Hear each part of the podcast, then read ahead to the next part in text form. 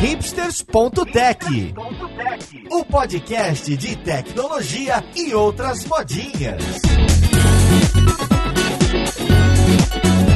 Olá, caríssimo ouvinte, seja bem-vindo a mais um episódio desse que é seu podcast preferido de tecnologia. Esse é o hipsters.tech, meu nome é Paulo Silveira e hoje a gente vai conversar um pouco sobre o X. Mais especificamente, a gente vai tentar fazer um debunk aí de alguns mitos e algumas verdades que talvez não sejam sempre tão verdades assim. A gente sempre ouve falar algumas regras aí de o X faça isso, não faça aquilo, parece até um BuzzFeed. Então vamos lá pro podcast ver com quem que a gente vai conversar.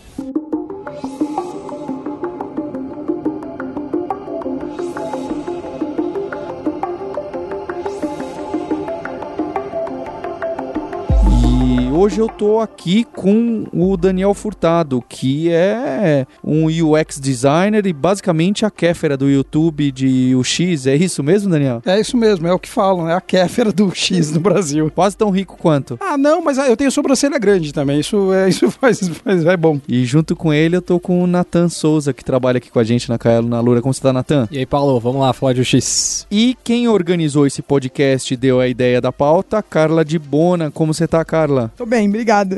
Tamo aí pra falar dos mitos. Ou não, né? Sei lá.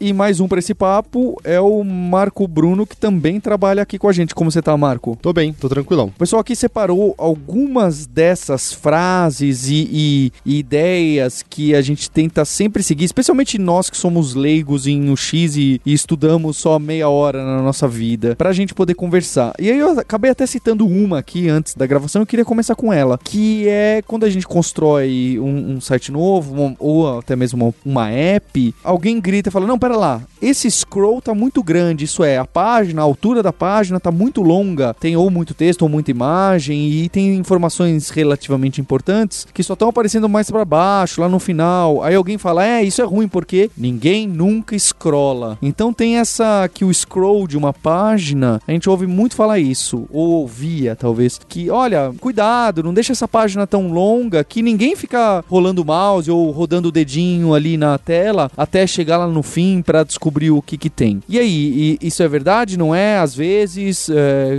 como que fica? Pé. Primeiro mito. Mito. O que o Daniel falou antes do, de começar o podcast, eu gostei. Ele falou assim: ah, se o seu site for ruim, é verdade, né? Você não precisa de. Não faça scroll, porque ele é ruim, né? Ele tenta deixar só um ali, né? A, a, pessoa não quer ler conteúdo ruim, a pessoa não quer ler site ruim, a pessoa não vai scrollar a porcaria, né? E ao mesmo tempo a gente tem uma rede social muito famosa que talvez as pessoas usem, que é o tal de Facebook. Facebook? Isso. Achei que a moda agora era Vero. Não, exatamente. Aí tá sendo. Mas o Facebook ensinou as pessoas a. criou esse padrão de comportamento de scrollar a tela num longo, no infinito. E, exatamente, de maneira infinita, inclusive, porque ele não tem nem paginador, né? Exatamente. Então você. Não é que você troca de página. Né? E como as pessoas têm pessoas que consideram o Facebook e a internet também é polêmico isso, né? Entende com o Facebook como internet, eles aprenderam que esse comportamento de scrollar faz parte do contexto, mas se for conteúdo ruim, a pessoa para de scrollar. Isso é importante de ter em mente. É, lembrando que para fazer um site ruim é fácil, tem que tomar cuidado. Tem umas técnicas aí pra gente, né? Falar, vamos fazer um site bom. Storytelling ali, né? Usar o storytelling pra dar, tipo, um contexto de história na sua página, um começo, meio e fim, criar um vilão. Aquelas ideias básicas, assim, que a gente coloca em UX, que é importante a gente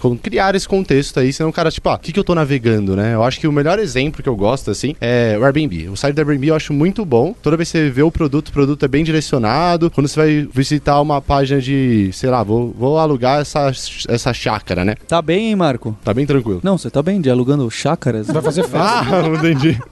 eu queria, eu queria. Aqui eu tô olhando por causa do que eu tô construindo a piscina lá, na chácara do meu pai. É, muito chique. É, é, tô fazendo uma vê, piscina né? com meu pai, é aí... Você achou que ele ia melhorar e só piorou. é, eu tô olhando só porque eu quero fazer uma piscina. Não é. Tô fazendo a piscina na mão, na mão, lá com meu pai e com meu irmão. Aí a gente tá olhando como é que vai postar depois a chácara aí pra alugar. Então, o exemplo lá é porque lá no Airbnb ele vai tentando te dar mais informações numa velocidade, num, num... num contexto que faz sentido para o usuário e ele vai entendendo aquela informação, ele capta, aí ele vai querendo saber mais e aí para saber mais ele tem que scrollar, mas porque ele foi, ele foi o gatilho. É, ele foi cativado. Teve um gatilho ali que captou ele. Então acho que é importante. Às vezes a gente fala muito de UX e a gente atrela o UX a, ao A, só a user interface, só o visual. Quando na verdade o texto é muito importante, os rótulos que você coloca é muito importante, faz diferença e às vezes a gente deixa assim, ou faz meio rápido, ou faz de qualquer jeito, e aí o usuário não entende, ele não clica. Faz uma diagramação, mas esquece do texto. Exatamente. E esquece do usuário também, que é isso que você falou, porque vai ter contexto onde alguém tem texto maior, tem contexto onde ninguém tem tempo para ler um texto grande, tem contexto que você tem tempo, tem contexto não, não agora do usuário, mas do negócio, que o negócio precisa ser explicado. Tem contexto que o negócio não tem que ser explicado. Tem contexto que você quer que o negócio seja explicado para um vendedor depois. Então você vai falar pouco texto e fazer um botão de call to action para fazer alguém ligar e falar, pô, eu queria saber mais. Então tem vários truques de você aumentar ou diminuir a curiosidade de alguém usando uma página. O scroll é só um jeito. O que acontece mesmo é que ficou fadado a isso faz muitos anos que é falado isso de, ah, você não tem que ter scroll. Mas, nossa, isso é na época do Netscape, sabe? Você tinha no Netscape páginas pequenas que o cara tentava fazer tudo caber, sei lá, 600 de altura. Hoje, os monitores eram mais homogenizados também, então hoje a gente tem uma distância muito grande de tamanho de tela. Nem dá para você falar que você vai planejar toda a tela sem scroll, porque, tipo, o que é toda a tela para um público-alvo? 40% dos usuários? É 70%? Então é até complexo você fazer essa conta de o que é scroll no seu site para quem? E agora? Sei lá, né? Faz sentido. Acho que você falou bastante de texto, acho que o outro mito, né, que a Carla colocou aí pra gente, era se, como que era, Carla? O mito era do texto? Cadê o do texto? Tinha um do texto lá, ou eu tô viajando? As pessoas não leem ou leem? Se as pessoas leem ou não leem na web, né? Todo aquele texto que você foi lá com o maior cuidado, passou por revisor, linguição, né? Essa é a verdade. Porque a gente às vezes coloca pra encher linguiça. Cara, provavelmente o cara não vai ler, beleza? Provavelmente, por que, que eu falo provavelmente? Porque se não for, por exemplo, uh, um, não sei, um Airbnb, por exemplo, e tem um, um, um link de contrato ali, sei lá, eu, por exemplo, não, não leio o contrato. Então, desculpa, eu não vou ler todo aquele texto. É, eu tenho muita informação hoje em dia na internet, eu tenho muita coisa que eu quero fazer, então provavelmente aquele texto daquela matéria linda que você ficou dois dias para fazer, eu não vou ler todo. Num primeiro momento, os, não é que o usuário não vai ler, ele lê, mas num primeiro momento é o que a gente faz, a gente tenta fazer um, uma leitura um rápida, scanzinho. um scanzinho, olhar as palavras-chave, ver se faz sentido para aquilo que eu tô procurando, e aí se tá, eu entro e tento me aprofundar mais, mas se não for, eu sigo em frente e vou viver minha vida. Então, o usuário, ele lê num segundo momento, ele lê mesmo, lê o conteúdo, a densidade, mas no primeiro momento ele tenta identificar se aquilo faz sentido para ele ou não. Exatamente. Me interessou, me interessou os algumas listas, alguma coisa. Ele tem até umas técnicas, né, para fazer o texto mais uh, escaneável. Não sei se existe esse. Existe a ideia da técnica que eu acho que tá tentando lembrar, é a ideia de microcopy. Então, pegar esses textos e falar assim, vamos fazer um texto que chame a atenção e que seja curto e transmita a informação, Perfeito. né? Perfeito. Mas ele tem que ser curto, mas transmitir, não é um curto assim, tipo... Ator global morreu. Boa.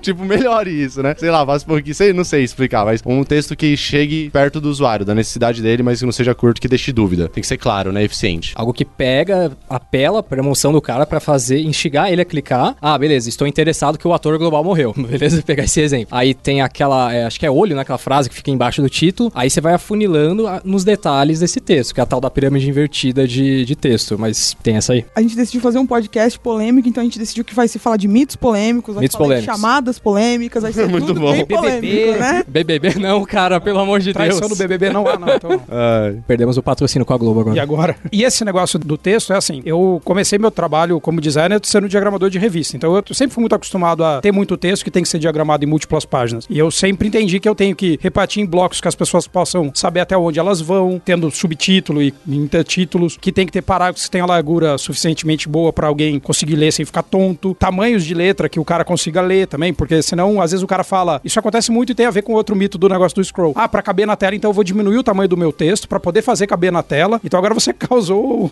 a apoteose de, de horrores, Sem né? cavalou mitos. Sem cavalou mitos. Agora Muito bom.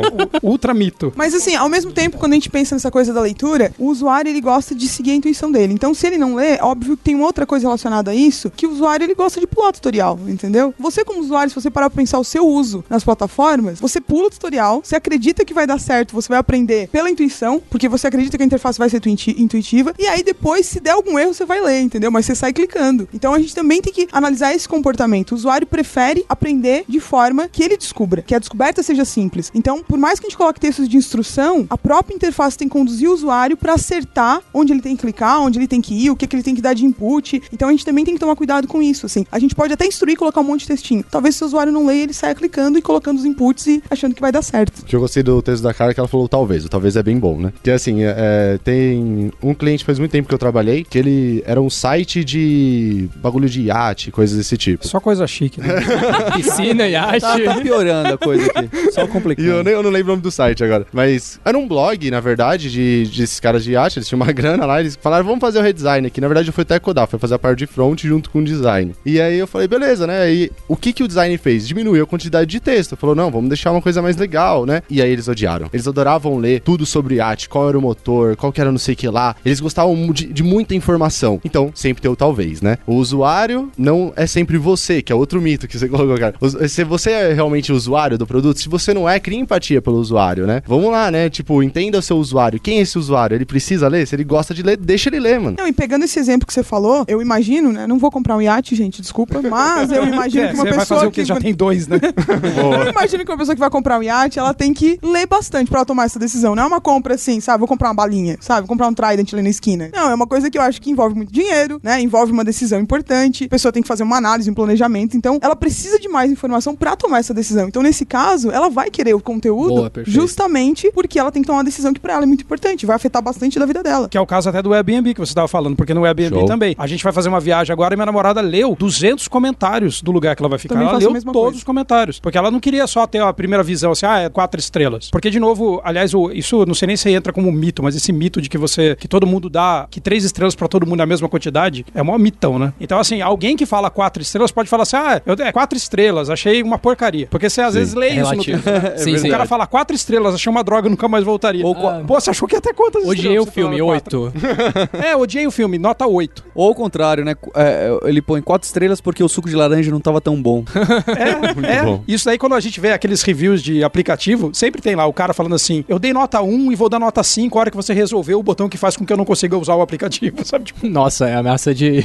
Exato. Esse é muito comum em é uma aplicação. ameaça, eles ameaçam, né? É. Não, e aproveitando esse, conce esse conceito de serviço, por exemplo, no Airbnb você vai ficar na casa de uma pessoa que você não conhece. Então, você vai fazer uma imersão, porque é uma coisa que talvez você fique dois, três dias, mais tempo. Tem que ter uma relação, tem que ter uma conexão, tem que fazer sentido para você. Por exemplo, no Uber, Cabify 99, é um serviço rápido, curto. Então, você não lê todas aquelas informações. Tem essas informações, mas você olha a nota, entendeu? A nota para você é importante. Naquele contexto, é um serviço de, sei lá, 30 minutos, 40, alguma coisa assim. Então, é pontual, você dá uma olhada no carro, modelo, você dá uma olhada... E aquela informação pequenininha, detalhe serve para aquele tipo de serviço porque ele é mais rápido, né? Então, o contexto é muito importante. E o interessante de ter o texto e a nota é que você tem dois níveis de usuário, né? Que as heurísticas de Nielsen coloca uma delas é sobre isso. Você trabalhar com todos os níveis que você tem de usuário. Se é aquele usuário que só quer ver a nota, beleza, tranquilo, você atendeu ele. Se é o usuário que quer ver a nota e o texto, você atendeu. Se é o cara que só quer ver o texto, você atendeu. Então, eu acho que é bem importante por conta disso. Acho legal você ter todos os níveis de usuário e pensar neles com clareza aí. Acho que é bem interessante.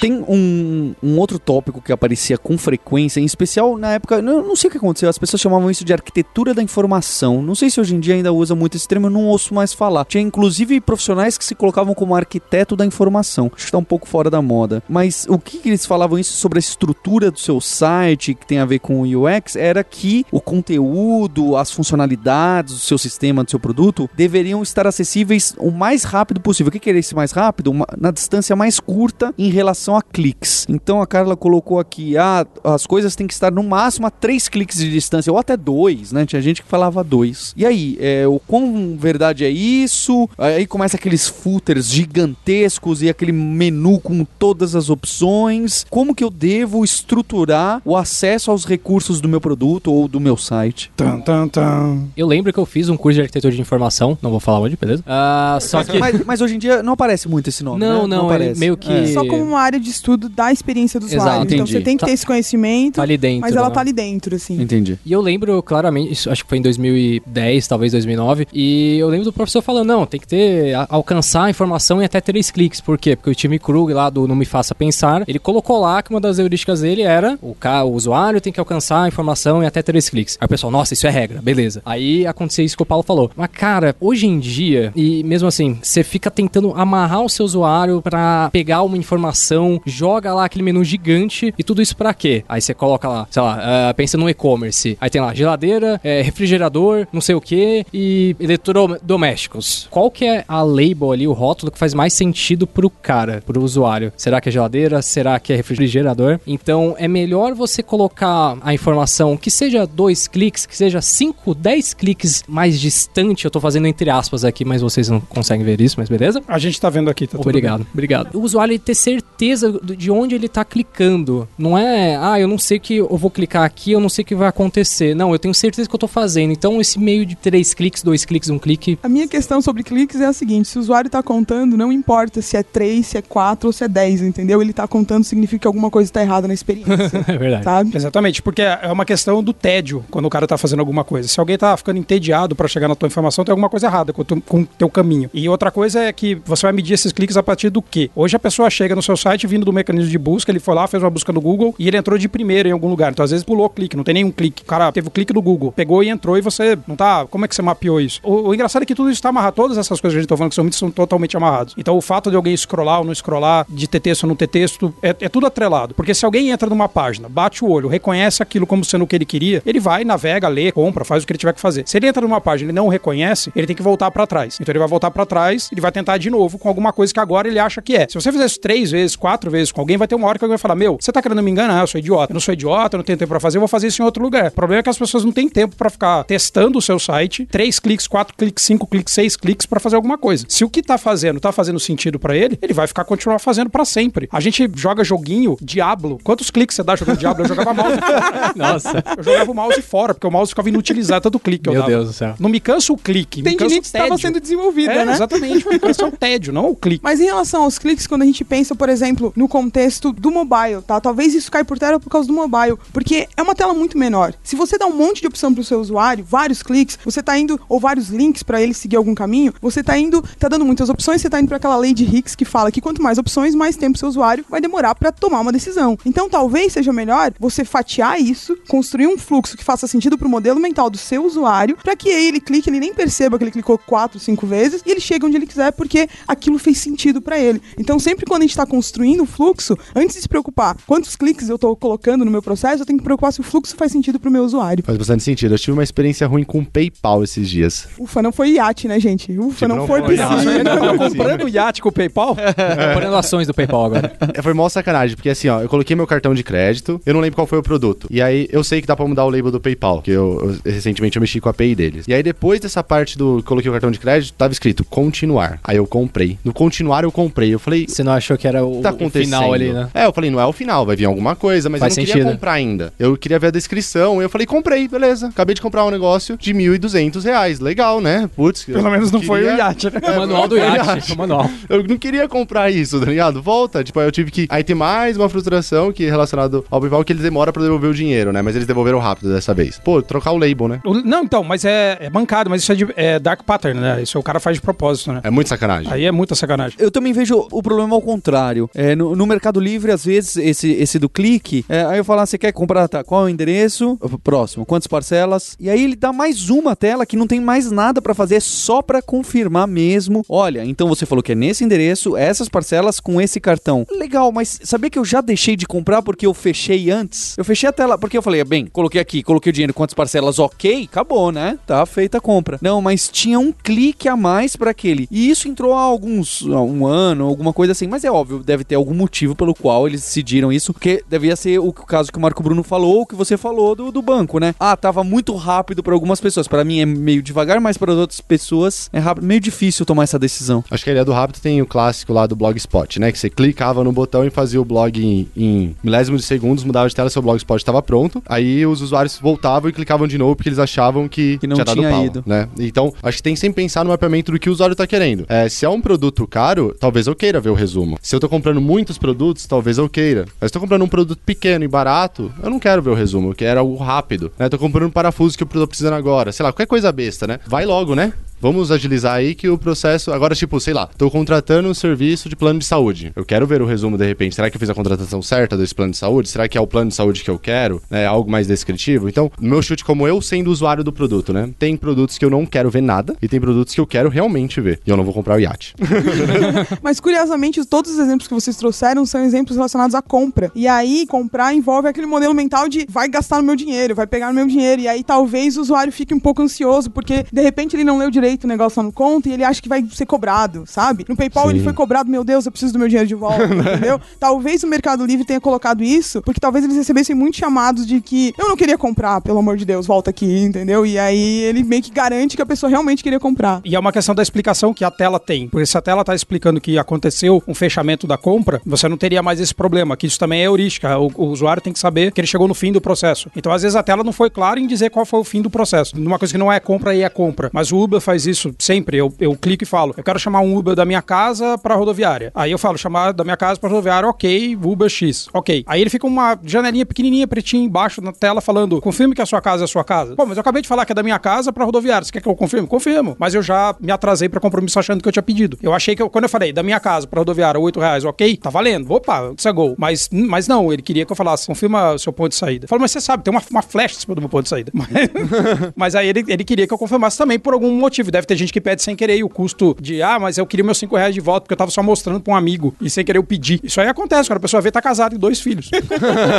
Eu acho que tem dois pontos que é bem difícil a gente fazer com o UX nessa parte. É a clareza e a eficiência. A gente quer ser muito eficiente pro usuário, fazer o mais rápido possível, mas a gente tem que ser claro ao mesmo tempo. E aí tem hora que fala, putz, mas clareza é mais uma tela, aí eu vou tirar um pouquinho da eficiência, né? Então, porque aí o usuário vai ter que interagir mais, né? Então tem que ter, eu acho que o meio termo, você dosar. E aí entra outra coisa que a Carla colocou pra gente que é bem importante, que ela falou assim, putz, se eu vou tentar ver se isso aqui tem clareza, talvez valha um teste de usabilidade. Aí entra numa bola de neve que teste de usabilidade é caro, né? Existe esse mito aí que teste de usabilidade é caro. E vamos fazer teste só no final, né? Isso, e Só. as culpas do teste de habilidade ser caro são as salas espelhos, entendeu? Eu queria dizer isso. Muito bom, muito Boa. bom. Mas é engraçado isso mesmo, porque a pessoa espera um momento onde vai ser caro fazer. Esse que é o problema do teste de usabilidade. Eu vou esperar o meu RP tá pronto, depois de oito anos fazendo Java, Oracle Forms, agora eu vou fazer o teste de usabilidade. Agora, cara. Parece que a pessoa fica com medo de testar, tá ligado? Não, não vou testar agora, porque senão. É o cara que não vai no médico, ele fala: Não, eu vou esperar Boa. cair meu último dente pra ir no dentista.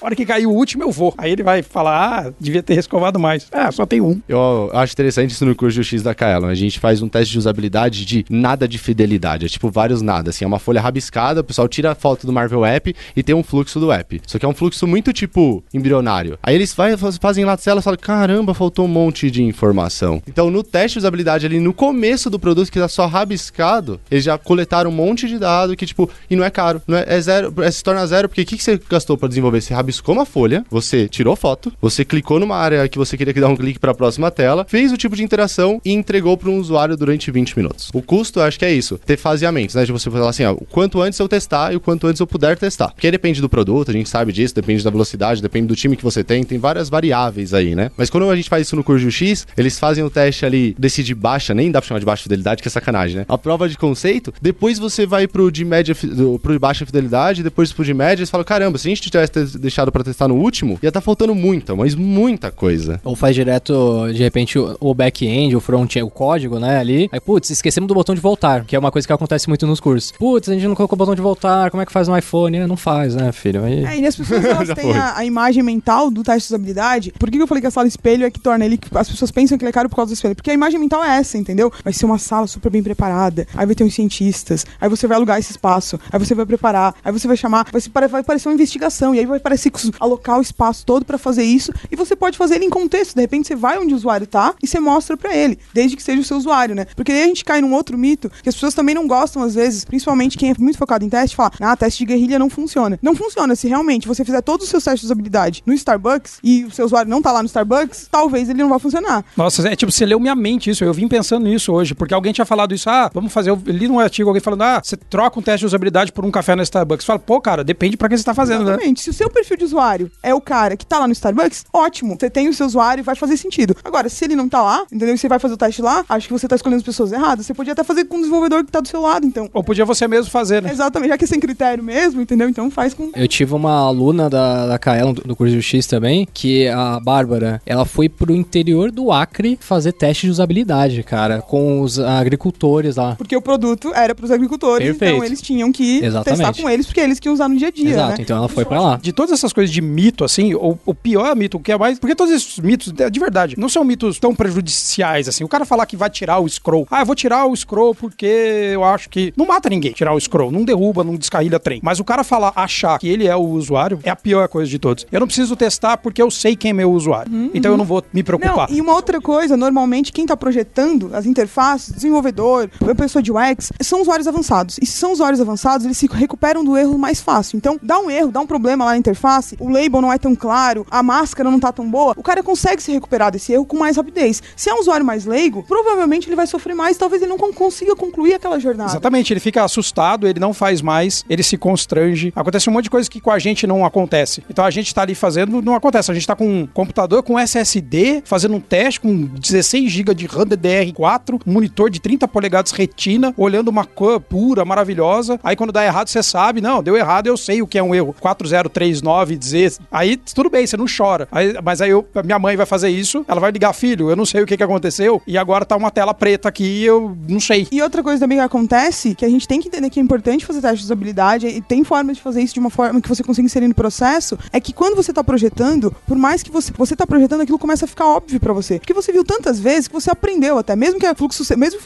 um fluxo muito difícil, você testou tantas vezes aquela sequência, você abriu, você foi lá, mudou o botão, colocou o botão, que começa a ficar óbvio. E aí você sempre vai acertar o teste para você mesmo, entendeu? Por É isso a que é muito importante você Sonic. encher a cara antes de fazer um teste. Muito. Porque se você beber, tipo, quatro copos de vodka e agora você mexer, Nossa. nada mais faz sentido. Tem um cara na gringa que faz isso, inclusive. Tem, tem. O cara que ele recebe. E, e se eu não me engano, é o mesmo cara que coloca a mãe dele pra testar as, as paradas, ficando velhinha. É, falando da mãe pra testar, eu fiz uma brincadeira com a minha mãe. Eu dei o Snapchat pra ela usar. Minha nossa. Foi sensacional. Ela falou. Eu não sei A usar gente não precisa. Não, a gente não precisa ir muito longe, entendeu? Eu não preciso ir muito longe. A gente fala assim, ah, mas é ruim o Snapchat? Não. É um produto que sucesso, é um produto que foi copiado. Vale alguns bilhões. Beleza? Exatamente. Tipo, é um produto Referência, né? Mas ele é um produto que foca no usuário dele. Tipo, o usuário dele é um usuário mais jovem. É um usuário que nasceu com a tecnologia. Então, tipo, fazer um swipe pra direita swipe pra esquerda, pra ele é trivial. Faz parte do modelo, de- modelo mental dele. Pra mim, por exemplo, que eu tive o primeiro computador com 15 anos, eu espero que tenha botão. Tanto que foi meu problema com o Snapchat. Eu abri, eu olhei, eu e ele a gente se encarou e eu falei, gente, eu não sei o que fazer. Aí eu tenho que ser descolada, né? Então eu fui lá no Google e falei, como usar o Snapchat? Aí eu aprendi e aí eu explico pras pessoas, entendeu? Mas o que é curioso do Snapchat, já que você citou ele, é que o Snapchat, depois que a Carla, a tia, a avó, a família inteira entrou no Snapchat, agora todo mundo saiu e voltou pro Instagram. Mas quando tava todo mundo lá, eles adicionaram botões, porque eles falaram assim: a gente vai ter que oferecer dois tipos de navegação, a de slide e a de botão, porque a gente- o nosso público não é mais só o nativo digital. Nosso público é a família inteira. Perfeito. O que é uma coisa sensacional para múltiplos tipos de sistema e para múltiplos tipos de aplicativo. Que o cara fala, enquanto eu tô num momento onde só early adopters estão usando, pessoas que estão dispostas e encarando o erro, porque os aplicativos têm defeito no começo, então ele sabe que aquela pessoa que entrou no começo tem a ideia de que vai ter defeito e tudo bem para ele, mas que a hora que realmente todo mundo começar a usar, ele vai ter que se preocupar com outras coisas. E aí vai ser muito mais caro de novo esse negócio do teste. Então o cara fala, pô, agora eu trouxe a massa, antes tinham 20 mil pessoas usando, eu trouxe os 20 milhões agora, e agora? Ixi, agora vamos fazer outro. Agora o que você tinha era um protótipo do que vai ser. Era a primeira versão mesmo, joga fora e Perfeito. fazer outro. Focou tanto na persona primária, dane-se a secundária, quando foi ver, explodiu. É, inverteu, né? É, Exato, é, é, é o Cartman no, no- quando ele fala que agora ele é minoria dentro do parque aquático.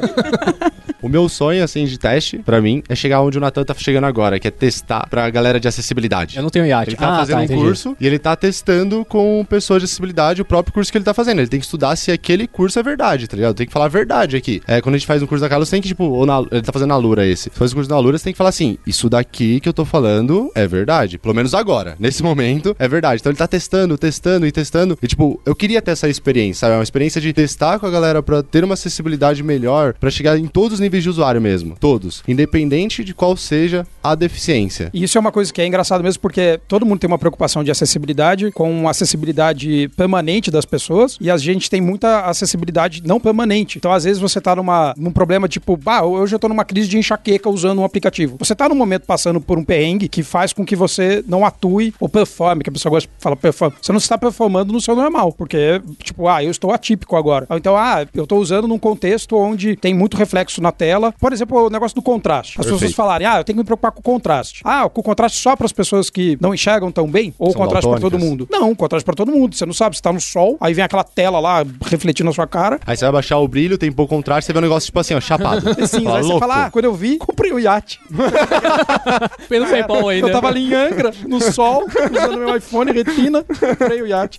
É, Tudo bem. bom. Mas aí, Natan, como tá sendo a experiência de testar os, os caras aí? Bem diferente, cara. é, eu tinha um background, assim, de designer, né? Fui pra front também. Tá sendo uma experiência, na verdade, bem diferente mesmo, porque você acha que você sempre tava fazendo a coisa certa. Ah, não, eu vou diminuir um pouquinho a contraste entre esses caras, porque senão pode dar ruim pro cara, mas pode dar ruim para todo mundo. Se você aumenta muito a contraste, que é pra, sei lá, vai, uh, pessoas idosas cons conseguirem enxergar um pouco melhor, aí você acaba prejudicando pra disléxico. E se você usa cores muito contrastantes também, você pode prejudicar para alguns tipos de autista. Então, cara, é, é, é, muito, é muito complicado. Falando de acessibilidade ainda, o pessoal normalmente fala, tem aquele, um, um dos mitinhos lá, é que, ah, não, porque eu não faço site acessível, porque site acessível é feio. Eu vou mandar aqui minha Open Sans, minha Helvética fininha, né, com fundo branco e, e, e cor de texto azul. É, mas cinzinha, né? Cinzinha, cinzinha, lindo.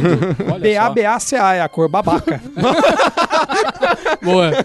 Eu conheci a B10. Muito bom, é, muito bom. Muito bom. E é difícil. A acessibilidade eu acho que é um tema mais difícil, assim. É difícil se comunicar, falar os termos corretos, então já vou até pedir desculpas se eu falei algum termo errado. Legal que é muito difícil, o termo muda toda hora, a gente tava até conversando sobre isso, a forma correta de chamar um deficiente visual ou não. Então, e a web tá mudando o tempo todo e aí a gente tem que tentar acompanhar isso. Então, é bem difícil. Por isso que eu falo que a experiência que o Natan tá tendo é interessante, porque ele tá pegando o usuário na mão e falando, cara, como é que eu faço? Por favor, me conta. E aí ele tá fazendo realmente um bom trabalho. Pelo menos que a gente conversa na sala, é né, que eu vejo ele sofrendo para fazer o curso, é, com os reviews é da Joviane lá. Sofridão. E aí, mas é um sofrer bom, é um sofrer que é legal, tipo, você tá aprendendo pra caramba. Então, eu acho que é difícil. Esse trabalho é bem difícil, mas é bom. Você acaba evoluindo como UXer, como designer, como front, como pessoa, sabe? Porque é umas coisas que, tipo, eu falo, ah, pra que que eu vou ligar pra esse texto aqui, sabe? É complicado.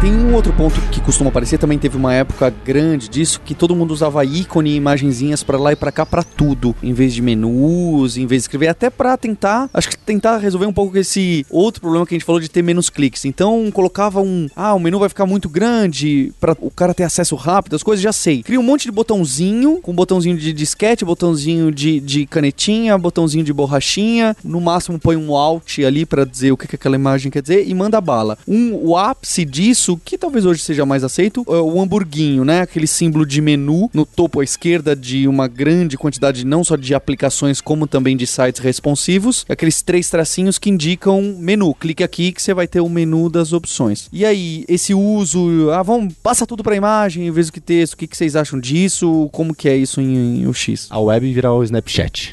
Meu Deus do céu, que horror. Poucos ícones e tudo pro lado e sucesso. Fica parecendo aquelas naves que o predador usa, né? Que não tem Sim. nada escrito, é só um monte de coisa. O que, que é isso? Um monte de tracinho, né? Quatro tracinhos. é, isso eu acho que é uma bomba. Eu acho que... vai dar certo, vai, aperta. Vai dar certo. Quando a gente tá falando de ícones, o que, do que acontece, na verdade, é que se o ícone não é claro, como acontece, por exemplo, com o menu hambúrguer. O menu hambúrguer é um bom exemplo, porque quando ele foi implementado, e até hoje, na verdade, tem um artigo bem legal do Nielsen, no site do Nielsen mesmo, que fala sobre o menu hambúrguer. Mas quando o menu hambúrguer foi implementado, é óbvio que ele não era claro. As pessoas não entendiam o que, que era aquilo. Elas não tinham essa relação de três esquinhos significa que vai ter um monte de coisa dentro, entendeu? Elas pra mim tinham. é justificado. E elas nem clicavam.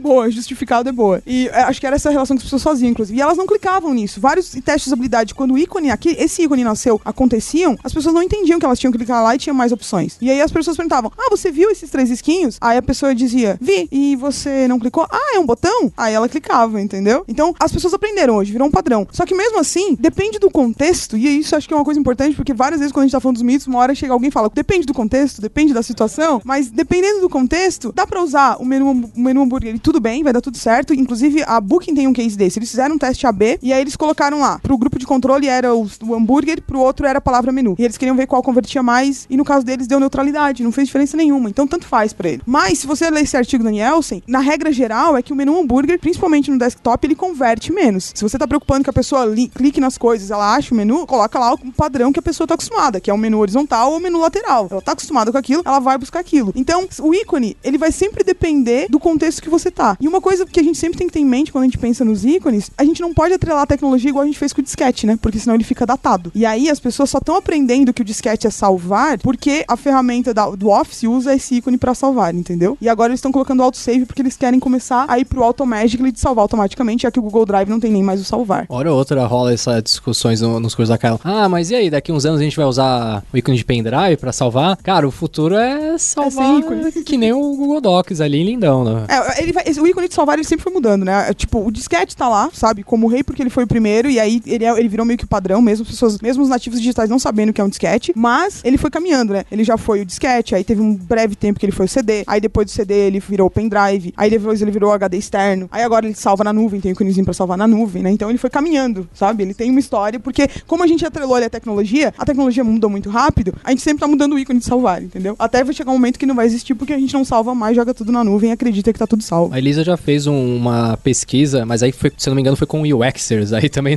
fica meio enviesado aí, pra ver qual que era o ícone que fazia mais sentido. Aí deu disquete, né? Disquete, pra salvar. Porque pensa que o cara tá buscando um padrão pra se comunicar, né? Perfeito. É, e a coisa inverte, né? Porque daí agora a gente atribui para aquele ícone que a gente não sabe o que é, o fato de que é salvar. Então, não importa mais se ele é ou não é disquete. E faz muitos anos que não importa mais que ele não é muitos anos, muitos, muitos anos. anos. Assim, eu, eu dei aula uma vez pra uma senhora e ela chamava aquilo de radinho. Ó, sensacional. Ela falava, ah, aquele ícone do radinho. Eu, radinho, radinho. radinho. Ah, é, radinho. Ah, tá, tem razão, parece um radinho. Parece um radinho. Aí é um é radinho. Mas esse negócio, isso é uma coisa engraçada, isso do minimizar tudo pra ícone, pra ganhar espaço, né? Porque é tudo, ah, vou ganhar espaço. Real estate do, da tela, gigante, assim. Minimalista e tal. É, sempre. E toda vez que a gente pega um sistema, a coisa que eu mais trabalho fazendo é pegando sistemas mala pra refazer. Sabe aquele sistemão B2B que é, alguém é pago pra usar? É diferente das coisas que você O cara já é refém, ele vai usar de é, qualquer o cara maneira. vai usar, você é pago. Então eu preciso de performance, eu preciso que eu não tenha que treinar o usuário. O cara vai ser pago, vai ter que usar. Então a primeira coisa que a gente faz é tirar um monte de ícone, porque era paradigma quando o pessoal fazia, principalmente no Delphi, que era comum você fazer botões que tinham um ícone dentro. Tinha, tinha escrito sair uma portinha, lembra disso? Era, era um tipo de declaração de ícone que era o ícone de sair. Vinha um ícone e uma portinha que parecia a porta do inferno, que era a porta vermelha. e foi sim, todo mundo entregou a idade. É, é, exatamente. Quem, quem falou que sim, teve gente que ficou quieta aqui. Eu não quero falar isso, gente. A gente tá num podcast, vocês não conseguem ver as pessoas assim, Ai, fingindo que não são com elas. Mas todos sabem o que é isso. E assim, a gente pega os sistemas e a primeira coisa que a gente faz é apagar aquele monte de, de ícone descabido e escrever as coisas explicitamente. Inclusive no botão de salvar, salvar o quê? Pro cara entender o que que ele tá salvando, ou o novo o quê. Então, assim, quando a gente faz muita tela de CRUD que tem, sei lá, um botão de novo, e o cara clica no novo e, sei lá, novo o quê? Novo produto, novo, nova lista, nova categoria, novo o quê? Novo então, iate. Novo iate, nova chácara. Sim, por, por que não? E esse negócio do salvar também. A gente põe, ah, salvar o documento, salvar não sei o quê, salvar a sessão. Então, às vezes, você tem que ser muito explícito. E é de novo que a cara fala, mas tudo depende, eu não sei, depende de quem tá usando. Vai ter um momento que as pessoas que estão usando o sistema vão saber exatamente o que é o sistema. Elas têm curvas de aprendizado. As pessoas não, não são a Drew Barrymore e todo dia que ela usa, ela não lembra mais quem é o Adam Sandler. Acabou, né? Não é assim todo dia. Nem- Então a pessoa não é usa. todo mundo que tem essa felicidade. Não é todo mundo que tem essa felicidade de esquecer do Adam Sandler dando comida pro pinguim. Então, tipo, as pessoas vão lembrar. Aí no momento que ela lembrar, talvez tenha sentido não ter mais label, porque a pessoa já sabe onde é, por posição, né, geografia. O cara já vai com a mão, com o mousezinho lá no cantinho clicar. E esse ponto que você falou é muito importante. A gente tem que entender que o nosso usuário vai aprender. E se ele vai aprender, a gente vai, a nossa interface vai mudar ela- ela- com o usuário. Ela não vai ficar sempre igual. Não é assim, fez interface, certo, pode tirar férias, nem precisa mais olhar pra aquilo. Isso é uma das coisas menos faladas, assim. Eu estudo muito pra gravar vídeo, pra, sei lá, falar com as pessoas, é das coisas menos faladas é isso. As pessoas vão aprender, as pessoas não, não são assim, tipo, ah, eu não quero. As pessoas querem aprender essas coisas, elas querem. Então a pessoa, quando. me- ah, Vocês deram o exemplo, a mãe de vocês. A minha mãe quer aprender a mexer no Photoshop, ela quer. Quando ela quer, ela se esforça. Então ela vai lá e aprende. Isso daí faz parte do processo de aprendizado, vocês que são todos professores aqui, faz parte do processo de aprendizado você ampliar o limite de alguém e fazer ele querer aprender. Então, as pessoas querem aprender as interfaces, elas não têm todo o tempo do mundo para aprender as interfaces, porque são muitas interfaces. Sim, sim, com Mas elas certeza. Uhum. querem, então, e elas vão. Então, tipo, sistema que a gente usa uma vez por ano. Esses a gente não vai aprender, nunca. Eu não, não tenho, eu não tenho o hábito de aprender a declarar o imposto de renda. Nossa, eu ia comentar Nossa, eu- Não é? Todo mundo ia falar disso. Falando nisso, está Que é o liberado pra momento, né? fazer A não, ser que, já. a não ser que fosse aquele negócio do carnê-leão, que às vezes as pessoas usam todo mês. É um negócio que quando você ganha dinheiro do exterior, você não ganha muito dinheiro do exterior, não? Ah, claro, tem grátis. Você tem que fazer o carnê-leão, que é por mês, que é pra não acumular no final do ano. É a versão todo mês do imposto de renda. Mas o cara não vai. A curva de aprendizado dele é muito mais lenta, porque ele, ele vê aquilo uma vez por ano, não é todo dia que ele vê. Então, assim, aquilo que a gente vê todo dia, a gente vai aprender. A gente vai aprender a posição. Aí tem uma coisa, isso não é um mito, mas também é um mito. Tudo pode ser resolvido com teste AB. Então eu vou ficar fazendo teste AB com uma pessoa no Facebook a vida inteira. Aí a pessoa nunca vai aprender. Você vai sempre resetar a vida dela todo dia. Drew Barrymore. É, sim. E, Temos posts sobre teste AB aí, hein? e o teste AB, basicamente, você precisa ter uma audiência muito grande. Tem produto que não dá pra fazer teste AB. Por isso você falava, se fizer o teste AB, eu vou deixar um ano o teste AB no ar. Tipo, Deixa, da padaria pra, do pra Juquinha lá. estabilizar esse negócio, pra estabilizar a curva e eu conseguir tirar uma métrica disso, não, não, não é viável. Tem produto que é melhor ser, ser um pouco desafiador, acreditar na sua intuição, criar empatia pelo usuário, estudar sobre isso. A parte interessante... Usar boas práticas, né? Boas práticas. Isso. A parte interessante no curso de X, quando eu vou falar sobre, sobre ícone, que eu mais acho estranho na web é que a gente usa o termo praticamente errado. né? A gente fala assim, ah, tudo é ícone, tudo é ícone, e nada se fala sobre o símbolo. Quando a gente vai falar de semiótica, a gente fala assim, ó, ícone é uma Exatamente. coisa que precisa de um apoio de um texto para ser explicado. Se você não precisa, você tem um símbolo. O símbolo é aquela seta de estacion... proibido estacionar, que muda de país em país, mas muda um pouquinho, você fala proibido estacionar, vou estacionar aí não, beleza. Né? Você olha e você fala, beleza, é, é diferente, mas tá aí, né? O contexto tá aí. Então, o símbolo é uma transformação. Vocês falaram exatamente isso. Tipo, o disquete virou um símbolo em um momento. Agora ele não é mais. Agora sei lá o que ele é. Exatamente,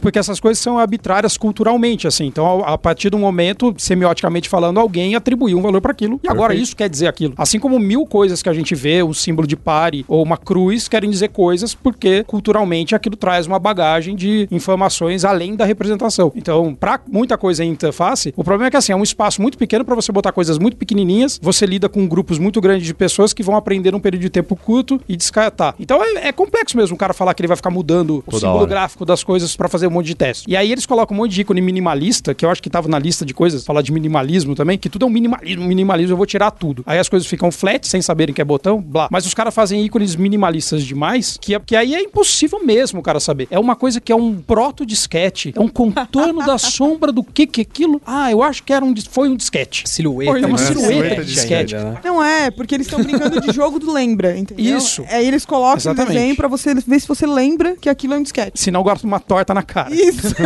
E a parte legal é que em semiótica estuda isso. Você tem o índice, que é aquilo lá, tipo, se eu falo fumaça, te lembra o quê, né? Se o índice funciona, se o índice é claro, beleza, aí você usa o conceito de índice, que é esse detalhezinho, né? Mas se o índice não é claro, não usa, cara. Coloca o ícone ou o símbolo ali, trabalha isso melhor, né? Seja mais explícito, né? Sim, seja eficiente, né? Eu gosto de uma, uma abordagem, eu lembro, o Sérgio batia muito nessa tecla, né? Para de usar o ícone, põe a frase inteira ali, põe o link com a palavra compartilhar, Sabe? texto, assim. É, tudo bem que hoje em dia aquele símbolozinho de compartilhar que eu não tenho a menor ideia, aquela bolinha com duas bolinhas significa, já pegou, mas eu É- adoro. É mitose, né?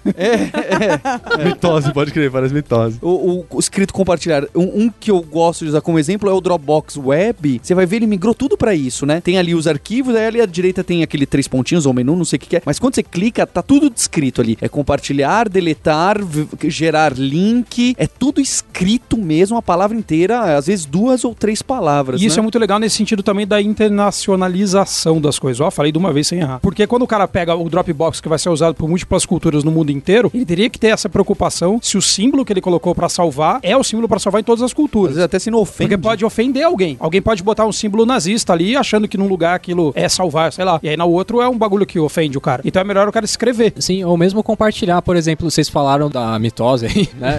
que é o compartilhar mais usado do, no Material Design lá do Google. Só que pra mim, que uso o iOS, cara, é, um quadra, é uma caixinha com uma setinha pra cima, se eu não me engano. É, é isso mesmo, é isso Nossa, que mesmo. louco, né? E, É no, e no Windows Phone é, são, sei lá, três usuários com uma roda, assim, um negócio assim. Pelo que me parece, faz mais sentido. Compartilhar com pessoas. É, faz, Faz, sentido. mais sentido esse. Faz sentido. É um botão escrito pensar. share pra mim. Ou, ou, Pra mim também, o botão É, escrito faz share mais sentido. É, É o que legal. faz mais sentido. Ou o botão escrito salvar. É, e essa caso, caso de eternização, acho que. Ó, eu não consegui falar, beleza? Depois aí- Não, você falou, não falou? Ah, Não sim, né, Pareceu. Aí tem um caso que é bem crítico, foi da Booking, que eles colocaram uma mulher livre ao campo, beleza? Uma foto de mulher livre, assim, em algum país árabe que, tipo, deixa a mulher bem pequenininha e fechada e Ah. tal. E aí deu mó bafafá, porque, tipo, tava todas as fotos, tava uma mulher no campo, tipo, porque é uma mulher no campo, ora, pois, né? Não tem, eu acho que não tem nenhum problema algum, mas aí eles tiveram, tipo, que tirar do ar rapidamente, sabe? Tipo, putz, vamos tirar, vamos tirar, vamos tirar, e tiveram que colocar normal, só uma, só o campo. Boa. O campo era Só o bom. campo. Então, de novo, contexto, Sempre usuário. importante. Mas a gente sempre volta nisso, né? A gente Ah, palavra pensa só no mágica. ícone, né? é no, no, no mundo, né? Porque a coisa toda disso tudo, de UX, de design em si, é que se você tem que se perguntar por que, que você tá fazendo aquilo e não sai fazendo vida louca. Exatamente. Eu vou sair fazendo, ah, eu tô louco, tô com pressa. Isso aí é culpa do CorelDRAW, isso é culpa, depois que inventaram o CorelDRAW, todo mundo fica com pressa pra fazer isso. Quando eu comecei a trabalhar que não tinha essas coisas de CorelDRAW, você ficava fazendo negócio recortando papel, aquilo era devagar, você tinha tempo pra fazer. Você pensava. quando é? Boa. Daqui a 30 dias esse flyer. Boa. Tá bom, Suave. até lá, vamos lá recortar papel. Mas agora é tudo, né? Fast isso, fast aquilo. Aí você vai fazendo sem pensar, não, vou fazer sem pensar, depois eu faço um teste pra ver se o que eu fiz tá certo. Isso não é design, isso é acaso.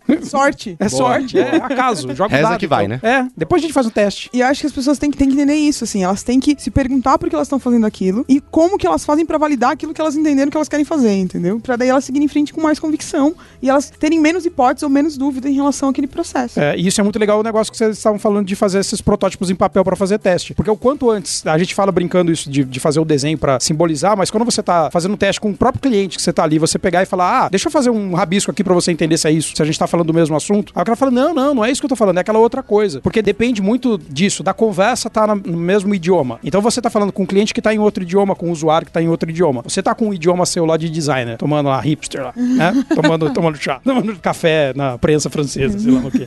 E ouvindo hipster. É, eu ouvindo, sei lá o que, Arctic Monkeys ao contrário. Não sei. Mas aí a pessoa tá lá, você tá falando com um cliente lá que não sabe nada disso, que o cara curte evidência do chitãozinho chororó. Ô, ô, ô. né? Você né? curte, É um né? É o hino É um nacional. hino nacional. Pelo Aí você tá ali, aí você tem que falar numa língua que ele entende e às vezes rabiscar um papel é a língua que ele vai entender. E o legal é que ele pode ainda é, ficar mais. ah, como que eu posso dizer assim? Mais. Aberto, expandido, fofo, bonito, radical, O que você quer E ele dizer? pode ficar mais. ah, cooperativo. E se você tivesse feito isso no, no Photoshop, no Corel, no Illustrator, qualquer coisa, o cara pra dar opinião em cima daquilo ele vai falar, putz, mas tá tão, sei lá, bonitinho, mas às vezes não faz sentido. Agora, se é um negócio no papel, ele vai lá e rabisca e já era, que se dane mesmo, sabe? Não, e a melhor coisa, isso, o negócio de você rabiscar papel pra fazer as coisas, as pessoas, um monte de gente, tá acontecendo um momento agora que tem muitas ferramentas de prototipação e de desenho. Antigamente todo mundo só tinha uma Achou, coisa, entendeu? agora tem mil. Exato. Todo e alguém dia- deve estar fazendo mais uma nesse Não, momento. nesse momento tem quatro. O cara chacoalha uma árvore e cai sete ferramentas de prototipar. Que nem framework JavaScript. É, é, isso, exatamente. Sendo, exatamente, é o mesmo caminho. Tem 90 incompatíveis entre si, que as pessoas não pensam nisso. O que, que você vai fazer com o teu arquivo que você fez no Dumpas Design daqui a dois anos, quando ele não existir? Ah, não sei mais, vou ter que refazer no Bumbas. E, e só pra Mac. É. E só pra Mac. E só pra Mac, ou só pra qualquer coisa. E alguém veio perguntar sempre pra mim, ah, Daniel, mas qual ferramenta que você usa? Eu falo, eu só rabisco papel, gente. Desculpa, eu não uso nada dessas coisas. Eu pego canetinhas, papéis, rabisco elas. Melhor depois- ferramenta. Agora, se alguém vai fazer isso no não sei no que, no, sei lá, fala um sketch. Ah, Sketch É, Figma, Figma. Marvel, Adobe Vision, InVision um monte. Studio. É, Nossa. é, e um monte. E um Cada monte. dia tem um monte. PowerPoint, PowerPoint. Prototype I.O. Prototype I.O. Nossa. Yo. Prototype I.O. Mas essa coisa do desenho, tem uma coisa que a gente fala muito no nosso dia a dia, a gente não pratica, mas esclarece isso que vocês estão falando de uma forma muito. A gente usa muito essa frase. Você não entendeu o que é que eu desenhe, mas a gente não desenha. A gente só não desenha, mas a gente usa a frase, entendeu? É cara de pau, né?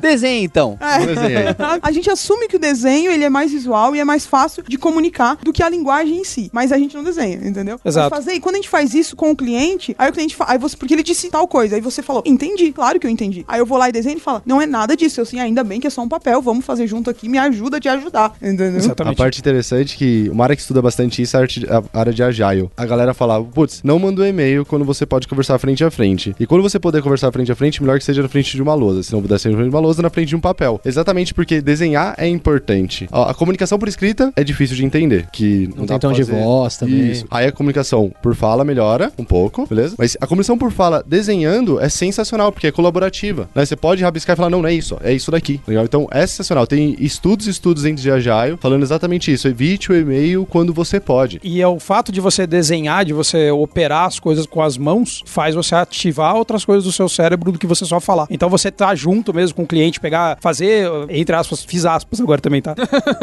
entre aspas, Ele forçar ele a desenhar junto, ó, pega, desenha você também, faz o cara tchum, ativar outros modos na cabeça dele. Por isso que tem esse monte de coisa de prototipar com Lego, ou prototipar com o que quiser, porque faz o cara, ou até papéis, né, que a gente usa às vezes, hum, tipo, se fantasiar de cliente pra fazer de conta que alguma coisa Chapéus assim, roleplay, é, de RPG e, e coisa assim, que é bom porque aí você ativa outras coisas que pro processo de design é fundamental, porque se- senão fica só falação. Ou fica só no óbvio também, né? Se a gente tá querendo buscar inovação, a gente tem que sempre, de alguma forma, explorar essa inovação antes de definir. Se a gente ficar só na definição, a gente vai ficar sempre no caminho óbvio, entendeu? E aí. Mas eu queria aproveitar isso daí do óbvio, porque eu acho que isso é um mito que eu fiquei pensando nisso, que é o mito de que tudo tem que ser totalmente original e as coisas não podem ser iguais elas eram, porque você tem que inovar. Acho que Sempre. não, né? Porque Sempre na tem experiência, pra você navegar, você parte de padrão, entendeu? Então, mas não é engraçado? É engraçado. Porque sempre fala, eu vou inovar. Nova Mas vai, o disquete fica. É, eu vou inovar, mas o disquete fica.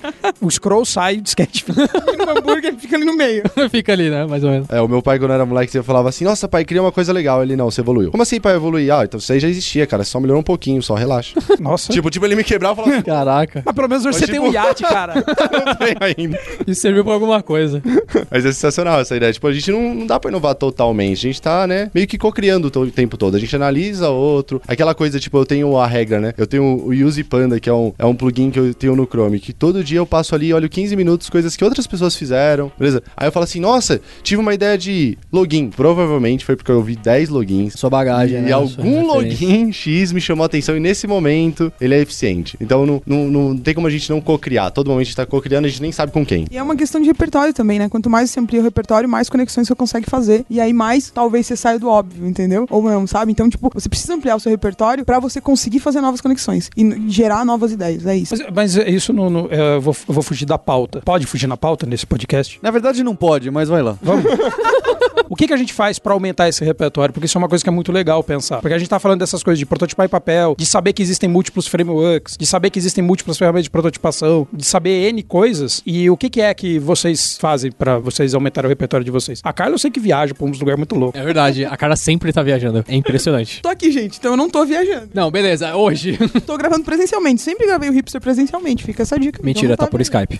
Eu acho que o meu é o Use Panda pra design, assim, eu olho, eu olho bastante coisas lá. E eu tenho uma técnica que eu nunca vou pra um bar e fico conversando com as pessoas que eu conheço. Jamais. Se eu vou pra um bar, eu não. Eu praticamente não te ignoro, mas eu converso, jogo uma sinuca. Mas se a gente for jogar uma sinuca, vai jogar eu e você e eu vou procurar duas pessoas aleatórias pra jogar sinuca com a gente, sabe? Não eu e você só. Vamos fazer duas duplas aqui, misturar essas duplas e conhecer outras pessoas. Acho que a melhor forma de aumentar o repertório é conhecendo pessoas. Esses são os usuários no futuro nosso. Então conheça, vai lá, se desafia. Não tem nada. Você fala, e aí, boa tarde, suave? Isso aqui é difícil, mas só é difícil a primeira vez. Eu, eu sempre sento no banco da frente do Uber para ficar conversando com o cara do Uber Sensacional. 100% das vezes. É isso aí. Caramba, legal. Sempre quero saber como que você. E eu sempre pergunto a mesma coisa: como que você tá usando o mapa aí? sempre. Aí ele fala, ah, eu uso tal mapa, não sei o quê. Nossa, e eu fico escutando, escutando, escutando. Ele Gente, fala, me deu uma dó agora dos motoristas do. Ele fala, nossa, de novo o cara fazendo teste de usabilidade, mais um. Mas você já fez comigo, né? Por que você tá fazendo de novo? É- Ah, nossa, é muito CDF falar isso, mas enfim, eu gosto de exposição de arte, entendeu? Eu gosto de lá olhar as coisas diferentes, gosto de, de olhar padrões de coisas de internet que tá acontecendo, o que estão falando de novo, mas eu gosto de olhar outras coisas visuais, já que eu vou tangibilizar, no caso do user experience, a experiência no visual interface, eu sempre tento buscar referências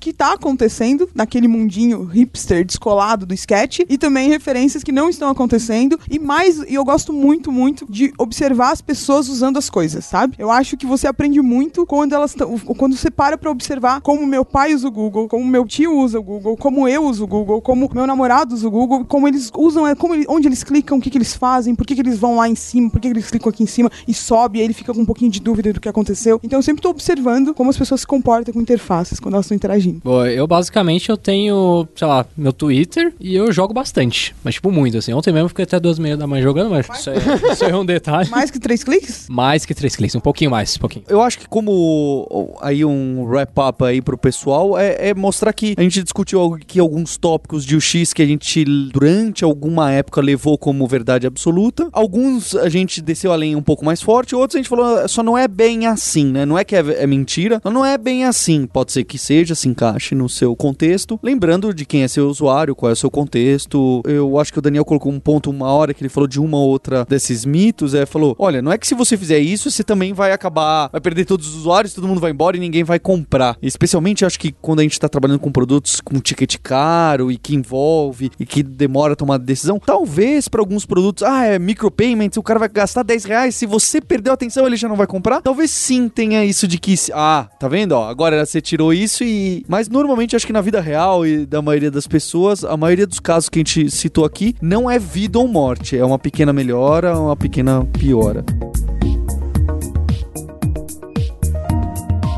Queria agradecer a participação de vocês. Antes eu queria que o Daniel fizesse o jabá do canal dele no YouTube. Fala pra, pro pessoal que não conhece você, qual é o canal, o que que tem por lá. Eu vou fazer jabá, eu adoro fazer jabá. Então, eu tenho um canal chamado UX Now, é youtube.com.br UX Now, onde eu faço vídeos de vez em quando a respeito de UX. Tem mais ou menos dois anos o canal. No- nas últimas semanas eu fiz é, cinco aulas ao vivo de UX, de fundamentos de UX. Então lá tem mais ou menos uma hora cada. Então foi legal porque foi interagindo com o pessoal ao vivo. E a gente tem no Facebook também UX Now. Sempre que vocês tiverem alguma ideia, sei lá, de alguma pauta, alguma coisa, convido mesmo todo mundo a, a ir lá me mandar uma mensagem. Curtam o canal e se inscrevam.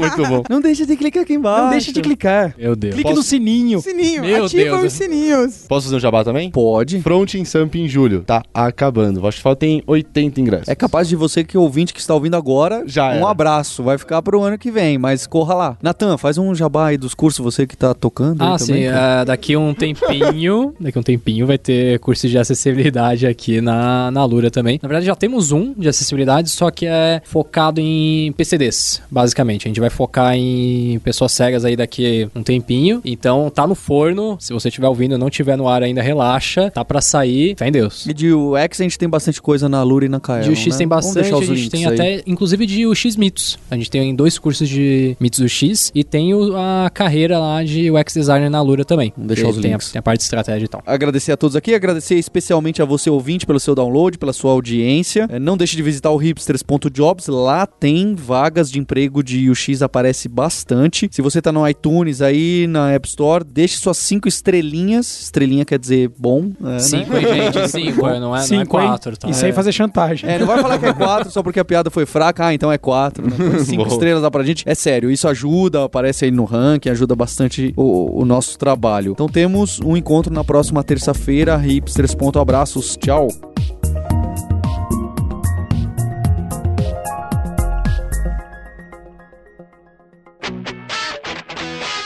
Você ouviu o hipsters.tech, produção e oferecimento alura.com.br, cursos online de tecnologia e Kaelon, ensino e inovação. Edição Radiofobia, podcast e multimídia.